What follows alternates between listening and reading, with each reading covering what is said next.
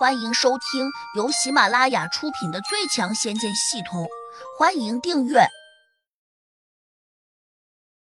第一百八十二章：单刀独闯狼穴。陈雪飞眼里不只是有些紧张，还有一点惧色。他小心翼翼的坐到了胡杨的旁边，又可以和他保持了一点距离。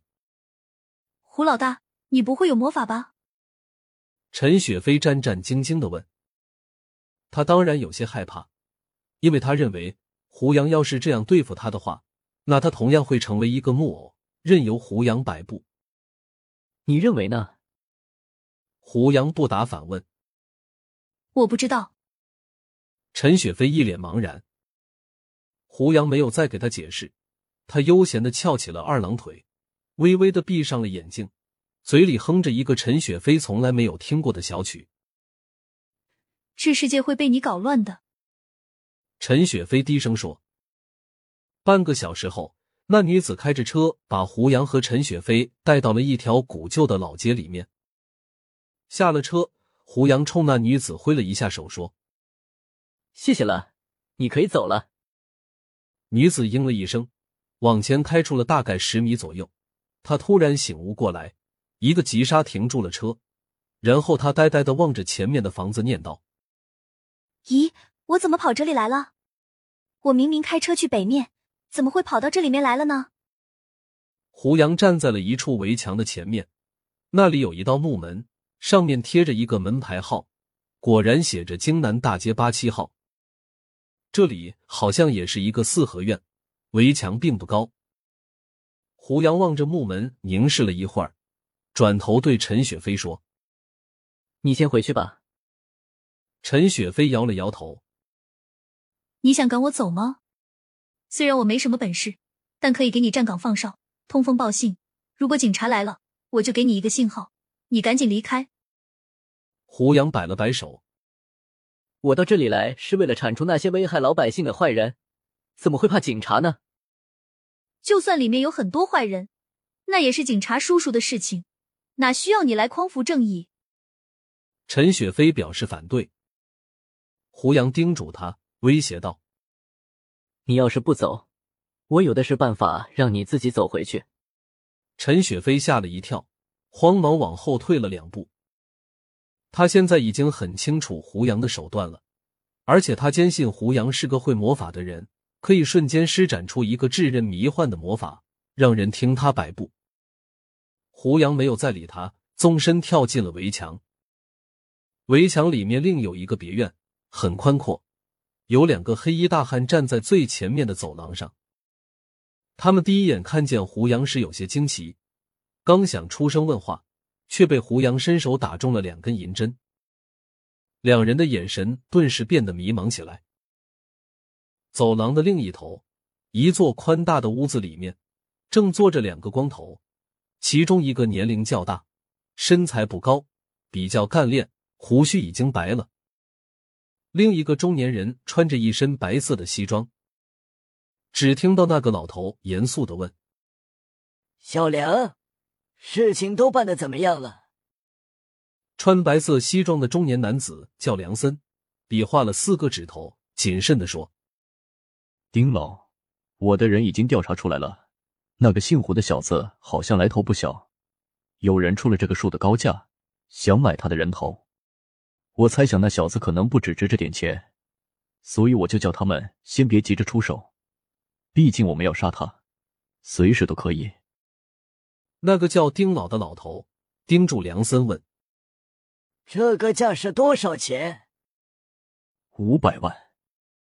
梁森阴冷着脸说：“他们找到我们的时候，要求很急，我虽然答应下来，但是保留了议价的权利。”刚才我的人出去调查回来，说这个叫胡杨的小子，他好像出自于京城胡家。丁老头眼睛一亮，喜道：“如果真是胡家的人，那可就不止五百万了。”是啊，别说五百万，就是再加两个零，恐怕也不止。哼，那些人居然想骗我！要是我贸然杀了胡家的人，我们饿狼帮在京城的这个地儿，只怕也没法混了。所以我不可能为了区区五百万就急着出手。”梁森咬牙切齿的说道。丁老头满意的笑道：“小梁，你干得漂亮！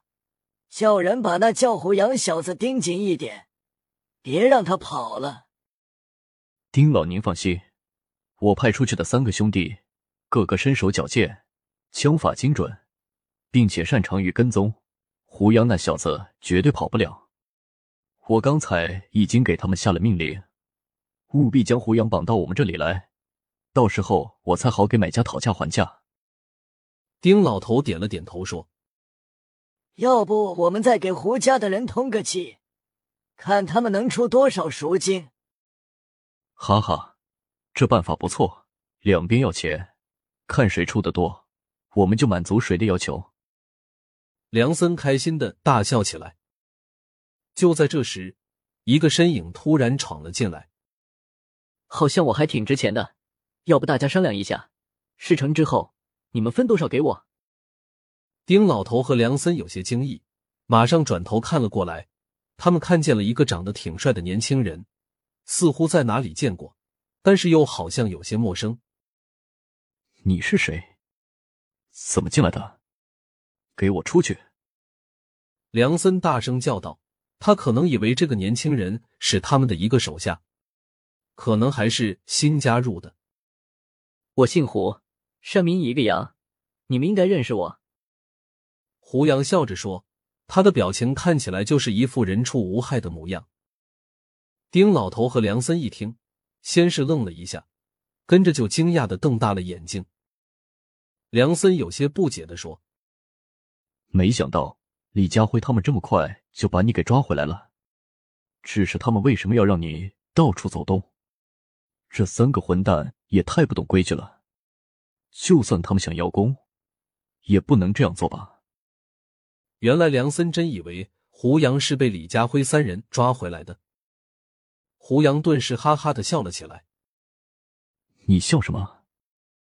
梁森突然觉得有一点不妙，赶紧问：“我在想，饿狼雇佣兵的警觉性竟然这么低，为何还能够在这个世界上生存？”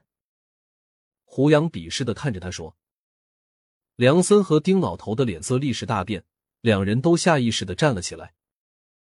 梁森更是伸手往西装内袋里面摸了过去，转眼间他便摸出了一把手枪，恶狠狠的对准了胡杨。”本集已播讲完毕，请订阅专辑，下集精彩继续。